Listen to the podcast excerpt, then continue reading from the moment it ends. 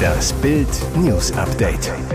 Heute ist Montag, der 22. August und das sind die Bild Topmeldungen. Doppelsieg am letzten Tag, Goldspektakel zum EM-Finale. Immer mehr Politiker fordern Urlaubsstopp für Russen. Mega Schadensersatz. Ford muss 1,6 Milliarden Euro zahlen. Doppelsieg am letzten Tag, Goldspektakel zum EM-Finale. Was ein goldenes Finale am letzten Tag der European Championships. Speerwerfer Julian Weber ist Europameister. Im Münchner Olympiastadion flog sein 800 Gramm Gerät am Finaltag der European Championships mit 87,66 Metern zur Goldmedaille. Doch damit nicht genug. Nur wenige Minuten nach dem ersten Triumph gibt es wieder Gold für Deutschland. Nach ihrem EM-Sieg über 100 Meter gewinnt Gina Lückenkämper auch mit der Sprintstaffel. In 42, 0,34 Sekunden geht der letzte Titel der European Championships in München an Deutschland mit Lückenkämper, Alexandra Burkhardt, Lisa Meyer und Rebecca Hase. Ich hätte es nicht für möglich gehalten. Das war eine fantastische Unterstützung in diesem Stadion. Ihr wart für uns da, daher wollten wir für euch das Ding holen, sagt Lückenkämper vor den 35.000 Zuschauern im Olympiastadion. Vorbild Estland. Immer mehr Politiker fordern Urlaubsstopp für Russen. Dürfen russische Touristen in der EU entspannen, während russische Soldaten ein europäisches Land in Schutt und Asche legen? Länder wie Polen, Lettland, Finnland und Dänemark wollen das nicht länger hinnehmen und bestehen darauf, Visa für russische Reisende zu stoppen. Eine Entscheidung soll Ende August auf EU-Ebene fallen. Doch Deutschland sperrt sich gegen ein strikteres Vorgehen.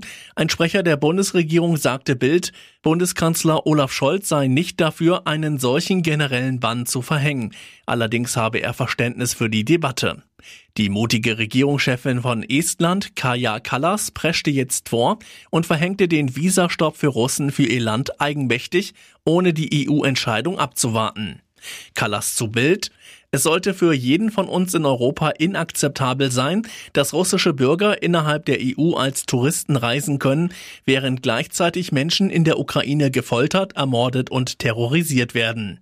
Ihre Knallhartansage, Tourismus ist ein Privileg, kein Recht. Verwandte zogen ihn aus der Ostsee. Badeunfall. Urlauber auf Usedom gestorben. Tödlicher Badeunfall im Urlaub. Auf Usedom ist am Sonntagabend ein Tourist aus Sachsen-Anhalt beim Schwimmen in der Ostsee gestorben. Das teilte die Polizei mit, die gegen 19 Uhr alarmiert worden war. Demnach war der Mann am frühen Abend in Zinnowitz ins Wasser gegangen und nach kurzer Zeit in Not geraten. Der Urlauber habe plötzlich um Hilfe gerufen, konnte von Angehörigen aus den Fluten gezogen werden. Bitter, die sofortige Reanimation des Mannes verlief erfolglos, hieß es von der Polizei. Der Notarzt konnte nur noch seinen Tod feststellen. Zur Todesursache machten die Behörden bislang keine Angaben. Die Kriminalpolizei hat routinemäßige Ermittlungen aufgenommen. Mega Schadensersatz, Todescrash. Ford muss 1,6 Milliarden Euro zahlen. Ein US-Gericht in Gwinnett County, Atlanta, hat mehreren Medienberichten zufolge den Autohersteller Ford Motors nach einem tödlichen Unfall zu einer Zahlung in Höhe von umgerechnet rund 1,6 Milliarden Euro verurteilt. Eine Verurteilung zu Strafschadenersatz um hoffentlich die Menschen zu warnen, die in den Millionen von Ford verkauften Lkw herumfahren, war der Grund, warum die Familie Hill auf einem Urteil bestand, zitiert die Nachrichtenagentur AP am Sonntag Gerald Davidson, den Anwalt der Familie. Melvin und Von Ziel Hill wurden im April 2014 bei dem Überschlag ihres Ford F250 getötet. Ihre beiden Kinder Kim und Adam Hill waren die Kläger in dem Fall der widerrechtlichen Tötung. Ford wird vorgeworfen, das Dach des Pickup-Truck-Modells F250 nicht ausreichend verstärkt zu haben, um die Insassen bei einem Überschlagsunfall hinreichend zu schützen.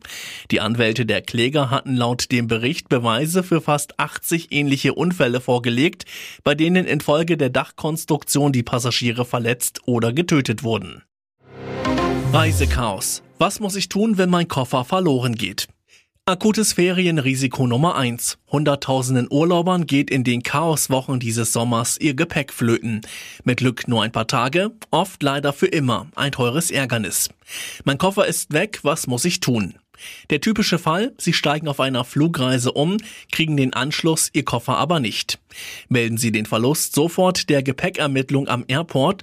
Dort füllen Sie ein Formular aus, machen Angaben zum fehlenden hinterlassen ihre Daten. Meist wird ihr Gepäck am nächsten oder übernächsten Tag zugestellt, wegen Abfertigungsproblemen aktuell manchmal später. Informieren Sie Ihre Fluggesellschaft bzw. bei einer Pauschalreise den Veranstalter oder Reiseleiter. Grundsätzlich müssen Sie für dringenden Ersatz wie Unterwäsche und Toilettenartikel entschädigt werden. Auf einer Pauschalreise stehen Ihnen pro Tag ohne Ihr Gepäck 5 bis 30 Prozent vom Tagesreisepreis zu. Taucht ein Koffer gar nicht mehr auf, beträgt die maximale Entschädigung rund 1400 Euro pro Fluggast, so die Verbraucherzentrale. Und jetzt weitere wichtige Meldungen des Tages vom Bild Newsdesk. Daran wird er sich bestimmt lange erinnern. Oben ohne Aktivistinnen crashen Kanzlerauftritt. Tag der offenen Tür bei der Bundesregierung. Tausende Menschen zogen ins Berliner Regierungsviertel, konnten Kanzler und Minister hautnah erleben, ihnen Fragen stellen und sich mit ihnen fotografieren lassen. Dabei erlebte Olaf Scholz eine kleine Schrecksekunde. Plötzlich stand er neben zwei barbusigen Frauen. Sie hatten sich für ein Foto neben den Kanzler gestellt und sich plötzlich ausgezogen, ihre Trikots vom Leib gerissen. Außerdem warfen sie farbige Spielgeldscheine um sich. Am Freitag hatte der Kanzler im Cum-Ex-Untersuchungsausschuss auffällig viele Erinnerungslücken. An diesen Moment wird er sich dagegen wohl noch lange erinnern. Trotzdem reagierte Scholz gelassen, grinste weiter in der Fotopose für die Bürger, verzog keine Miene. Die BKA-Sicherheitsleute reagierten dagegen sofort, schritten ein und führten die Frauen ab. Hintergrund ihrer Aktion ein Protest für einen Importstopp von russischem Gas. Auf den Oberkörpern war die Botschaft auf Englisch deutlich zu lesen. Gas Embargo now. Gas Embargo jetzt. Entspannt im Griechenland-Urlaub. Hier genießt Boris Johnson seine Politikrente. Kaum ist er nicht mehr Premierminister von Großbritannien, ging es ab in den Urlaub. Boris Johnson hat sich in Griechenland die Sonne auf den Bauch scheinen lassen. Mit dabei Frau Carrie und die Kinder Wilfred und Romy. Der Ex-Premier und seine Freunde genossen den lauen Sommerabend im Freien und ließen sich ein Menü mit traditionellen lokalen Köstlichkeiten schmecken, darunter die lokal legendären Spinat- und Käsepasteten. Laut Daily Mail, die mit der Besitzerin des Restaurants Olympia Banu gesprochen hat, in dem Johnson und Freunde gegessen haben, habe es dem Ex-Premier sehr gut geschmeckt. Für die Urlaubsreise gibt es zu Hause in Großbritannien Kritik, denn wie auch in Deutschland müssen viele Bürger mit deutlich gestiegenen Preisen klarkommen und könnten sich mehrere Urlaube im Jahr vermutlich nicht mehr leisten. Animateur packt aus. David erzählt, was abseits des Platzes passiert. Er macht im Robinson Club nicht nur beim Aufschlag beim Volleyball auf sich aufmerksam, sondern auch mit seinem Auftreten. Animateur David Schutte ist mit seinem Sixpack, den gestählten Oberarmen und seinen süßen Locken das Thema im Robinson Club Capo Verde. Wenn die Gäste der Hotelanlage sich über ihn unterhalten, geht es nicht nur um den Ballsport. Bei Bild erzählt der Animateur, der Medizintechniker gelernt hat und in Deutschland momentan Betriebswirtschaft studiert, was auf und abseits des Platzes passiert. Gerade der Nachwuchs der Eltern im Ü18-Hotel steht auf den Volleyballtrainer, der nicht nur auf dem Platz aktiv ist. Die Damen wollen hier nicht ausschließlich mit mir Volleyball spielen, das weiß ich auch. Dennoch möchte ich hier im Club mehr als nur Volleyballtrainer sein. Werde auch für mehr gebucht, zum Beispiel mal bei der Abendunterhaltung mitzuwirken. Das macht echt Laune. Wer gedacht hätte, nur am Ballermann geht es heiß her, der irrt sich. Ein Insider der Reisebranche zu Bild. Gerade in den höherwertigen Hotels, wo viele erfolgreiche und wohlhabende Geschäftsleute sind, wird gerne geflirtet und genossen. Er wollte ein verlorenes Handy aufheben. Wanderer stürzt 200 Meter in die Tiefe. In den italienischen Alpen ist ein Wanderer gestorben, als er einem verloren gegangenen Handy hinterhersteigen wollte. Das teilten die Behörden am Samstag mit. Der Italiener stürzte an der Gesteinsformation Alter Knotto in den Vicentiner Alpen in der Region Venetien ab. Die Zeitung Corriere della Sera berichtete in ihrer Sonntagsausgabe, dass die Freundin des 30-Jährigen bei der Wanderung ihr Handy verloren hatte. Vor dem tödlichen Unglück hatte das Paar in sozialen Medien Fotos aus den Bergen gepostet. Als der Mann sich über den Abgrund beugte, um das heruntergefallene Handy zu greifen, verlor er das Gleichgewicht und stürzte etwa 200 Meter tief in eine Schlucht. Nach dem Sturz alarmierte die Frau die Behörden. Per Hubschrauber seilte die Bergrettung Einsatzkräfte an die Unfallstelle ab, um den Toten zu bergen. Laut Nachrichtenagentur ANSA ermittelte die Polizei vor Ort zum Unfallhergang. Eine Woche nach dem Mega-Ausraster. Tuchel-Blamage.